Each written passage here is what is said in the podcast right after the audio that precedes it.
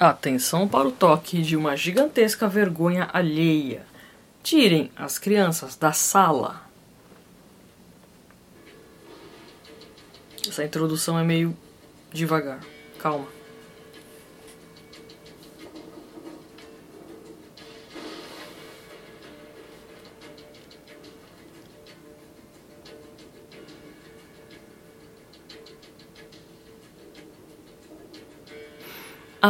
I'll never let you see the way my broken heart is hurting me.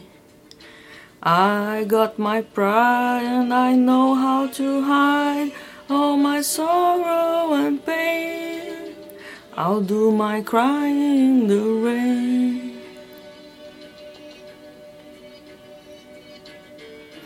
If I wait for stormy skies, you will know the rain from the tears in my eyes. You'll never know that I still love you so, only heartaches remain. I'll do my crying in the rain. Raindrops falling from heaven could never take away my misery. Since we're not together, I pray for stormy weather to hide these tears I hope you'll never see. Oh, yeah. Someday when my cry is done, I'm gonna wear a smile and walk in the sun. I may be a fool, but till then, darling, you never see me complain. I'll do my crying in the rain.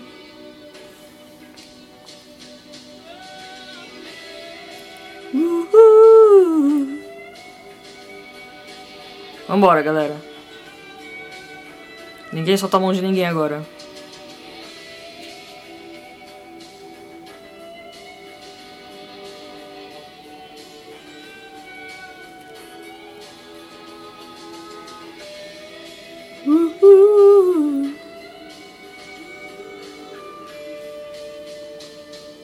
Since we're not together, I pray for stormy weather to hide these tears I hope you'll never see. Someday when my cry is done, I'm gonna wear a smile and walk in the sun. I may be a fool, but till then, darling, you never see me complain. I'll do my crying in the rain.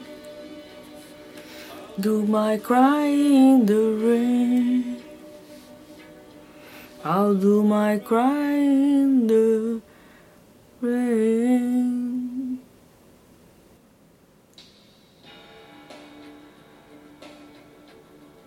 Pronto. Todo mundo morreu agora.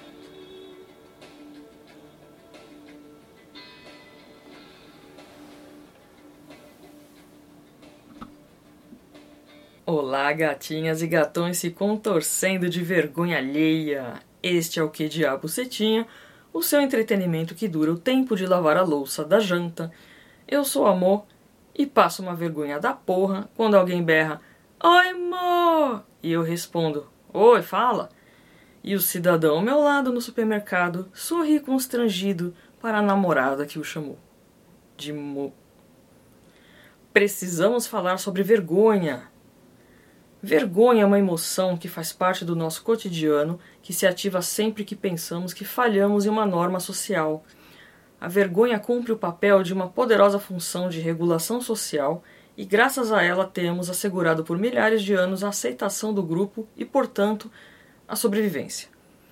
Todos sentimos vergonha, todos temos o bem e o mal, a escuridão e a luz dentro de nós.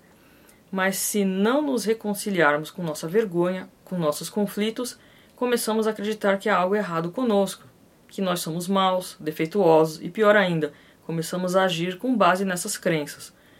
Se quisermos ser pessoas plenas estar inteiramente conectados com a vida, precisamos ficar vulneráveis e aceitar nossas imperfeições. E para isso temos que aprender a lidar com a vergonha. Devemos respirar fundo e entrar na arena, qualquer que seja ela. Um novo relacionamento, um encontro importante, uma conversa difícil em família ou uma contribuição criativa.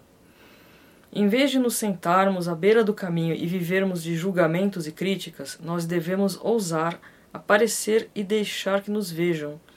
Isso é vulnerabilidade. Isso é ter coragem de ser imperfeito. Isso é viver com ousadia. Vergonha produz medo.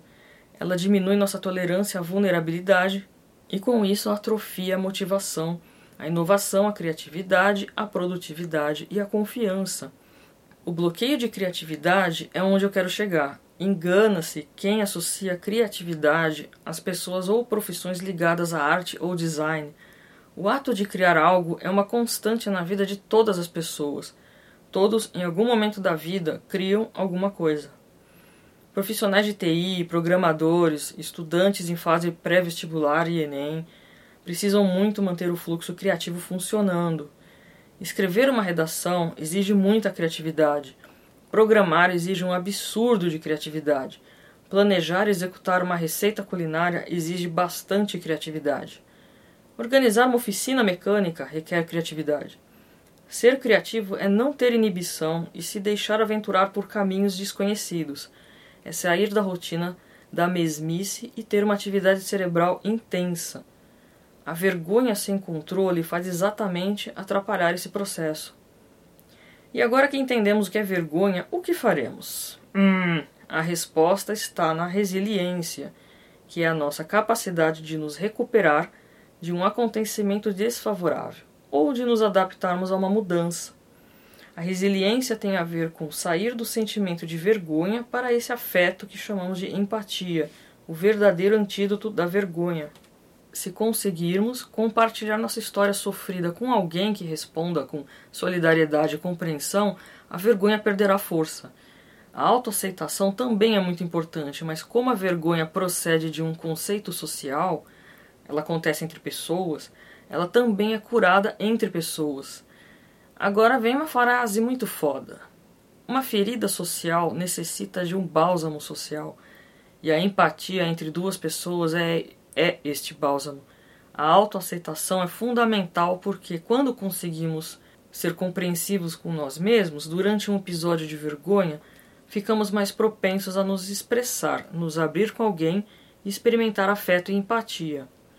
Conte com seus amigos, aprenda a tirar sarro de si mesmo e tente não levar isso tão a sério, porque eu digo sempre: passou uma semana, ninguém mais vai lembrar do drama e isso vai virar piada. E como a vida seria chata se não tivéssemos histórias de vergonha e humilhação para contar nas reuniões de família e nos grupos de amigos.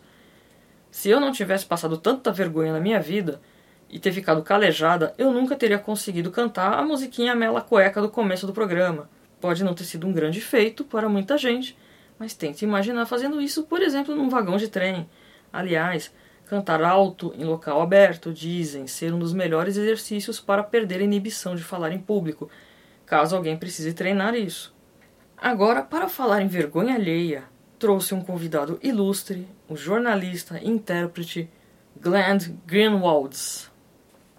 Olá, boa noite a todos os ouvintes. É um prazer imenso estar aqui para fazer uma denúncia exclusiva.